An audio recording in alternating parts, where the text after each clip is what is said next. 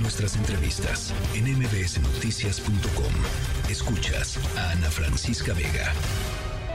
¿Cómo carajos? Finanzas personales con Adina Chelminsky. Tinta labio, toque de rímel, moldeador como un artista de cine, peluquería, crema hidratante y maquillaje. ¡Qué belleza! Adina Chelminsky, ¿cómo estás? Bienvenida. Citlali, me encanta hablar contigo. ¿Cómo estás? Igual, pues mira qué canción para platicar de cómo carajos ahorrar en gastos de belleza. Te voy a decir algo. Podremos pensar todos que es un tema muy banal, pero la verdad es que cada vez es un tema más importante. Porque nos guste o no este mundo en parte es banal, el, la apariencia física tiene un papel importante en tu desempeño en el mundo de los negocios en tu desempeño profesional, en tu desempeño personal, lo queramos aceptar o no lo queramos aceptar, lo podemos eh, lo podemos criticar o no lo podemos criticar, pero todos, absolutamente todos, sobre todo la gente que tiene, o sea, sobre todo la gente que tiene eh, un trabajo, tiene que tener ciertos gastos en belleza. Así sea tener el pelo bien cortado, eh, tener el tinte bien hecho, eh, mantenerse físicamente en cierta forma, pero todo el mundo tiene, o sea, todo el mundo caemos en este tema, nos guste o no eh, pensar que caemos en él. Y para muchas personas es un gasto que puede llegar a ser oneroso, porque es un gasto, son gastos que son muy recurrentes. O sea, no es que me corto el pelo y nunca más me lo vuelvo a cortar. Son gastos fijos. son, gastos recurrentes, o sea, cada mes o cada tres semanas o o cada tiempo que sea. Entonces, poder, poder pensar en esto creo que es un tema también muy importante y es un tema que cada vez se vuelve más importante para los hombres. Porque si estuviéramos hablando de este tema hace a lo mejor 30 años, sería un tema como que si la apariencia física y los gastos en belleza solo le aplican a las mujeres, pero para nada, cada vez más los hombres empiezan a tener gastos más onerosos en su apariencia física y tenemos que hablar y tenemos que ver cómo podemos eh, cómo podemos manejarlo de la, de la mejor manera posible. Sí, estábamos aquí, Dani me platicaba, la barba para quienes se hacen la barba, ya las barberías especializadas, que te ponen mascarilla, te ponen para los ojos que no los tengas hinchados y todo eso cuesta. Ah, no, nada en esta vida es gratis. Eh, y pregúntale a Dani si se siente él mejor y se desarrolla mejor profesionalmente cuando tiene esos gastos. Probablemente sí. Sí. ¿Por cómo se ve? Claro, y por cómo te ves y cómo interactúas con la gente y también porque como te ves, te, como te ven, te tratan. Es un hecho, nos guste o no aceptarlo, pero como te ven, te tratan. Primer punto, necesitas tener un presupuesto de belleza y acomodar tus gastos de belleza de acuerdo a ese presupuesto. Voy a tocar temas muy banales, pero es nada más para poner una idea. Si yo cada vez, cada mes necesito cortarme el pelo y necesito hacerme manicure, pero es un tema que no me alcanza a hacer eso todos los meses, en base al presupuesto que tengo designado, entonces tengo que decidir qué gastos voy a hacer un mes y qué gastos voy a hacer otro mes. Por ejemplo, yo me corto el pelo un mes, me pinto el pelo otro mes para poder llegar a ese presupuesto, pero lo tenemos que presupuestar no de acuerdo a lo que queremos, sino de acuerdo a lo que tenemos. Yo tengo 500 pesos al mes para hacer todos mis gastos de belleza. Bueno, ¿qué puedo y cómo tengo que acomodar esos gastos de belleza dependiendo del mes? Segundo punto, no caigas en estratagemas eh, comerciales.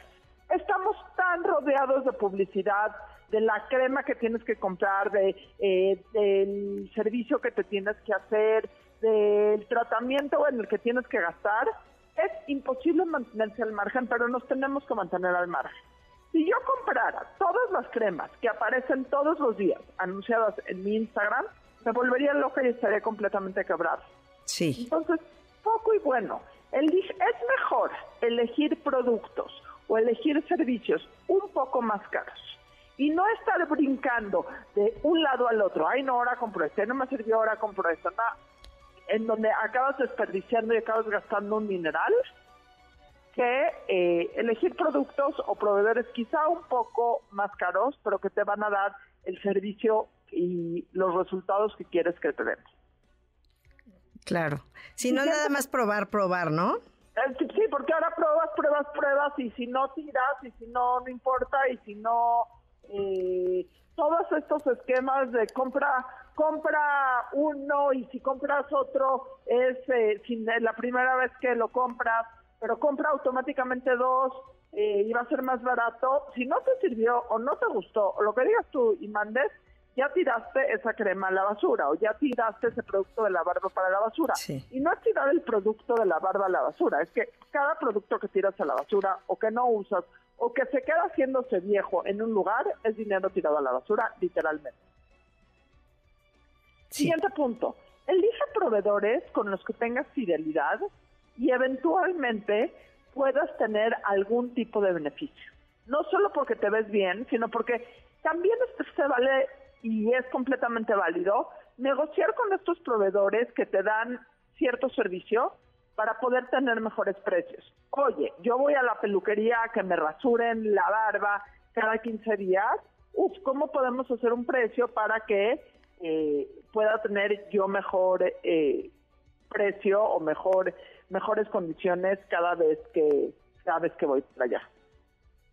Claro, que te den promociones, ¿no? También. Exactamente. O este tema de tarjetas de fidelidad que dan las grandes empresas, también se les puede sugerir a tus proveedores de servicios de belleza, ¿por qué no?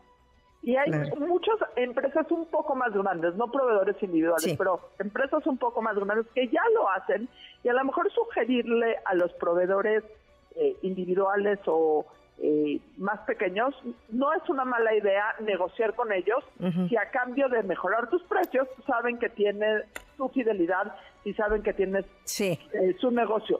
La industria de la belleza es una industria enormemente competida, enormemente competida. Entonces, si los proveedores saben que tú vas a ser un cliente fiel y un cliente frecuente, es muy probable que sí te den mejores condiciones de pago para los servicios que vas a realizarte con ellos. Pues sí, ya estamos tomando nota para, pues para ahorrar sobre todo, porque si son gastos como señalas recurrentes, pues hay que, hay que tenerlos en la lista de lo que, de lo que gastamos, ¿no? Y hay que tener este punto también. Estos gastos de belleza, y por belleza no quiero decir, no es un tema de, ay, belleza, es como que de integridad física, por decirlo así, también aplican para los niños. Y aquí va mi siguiente punto. Aprende a hacer cosas o consigue amigos que sepan hacer cosas.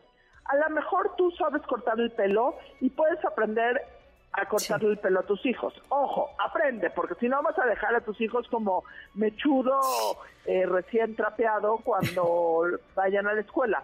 Pero hay cosas que podemos aprender a hacer nosotros hacia nosotros mismos o nosotros a nuestros hijos. A mí me gusta pintarme las uñas, voy a aprender a pintarme las uñas a mis hijos cortarles el pelo o tengo una hermana que sabe cortarle el pelo, que le corte ahí el pelo a mis hijos.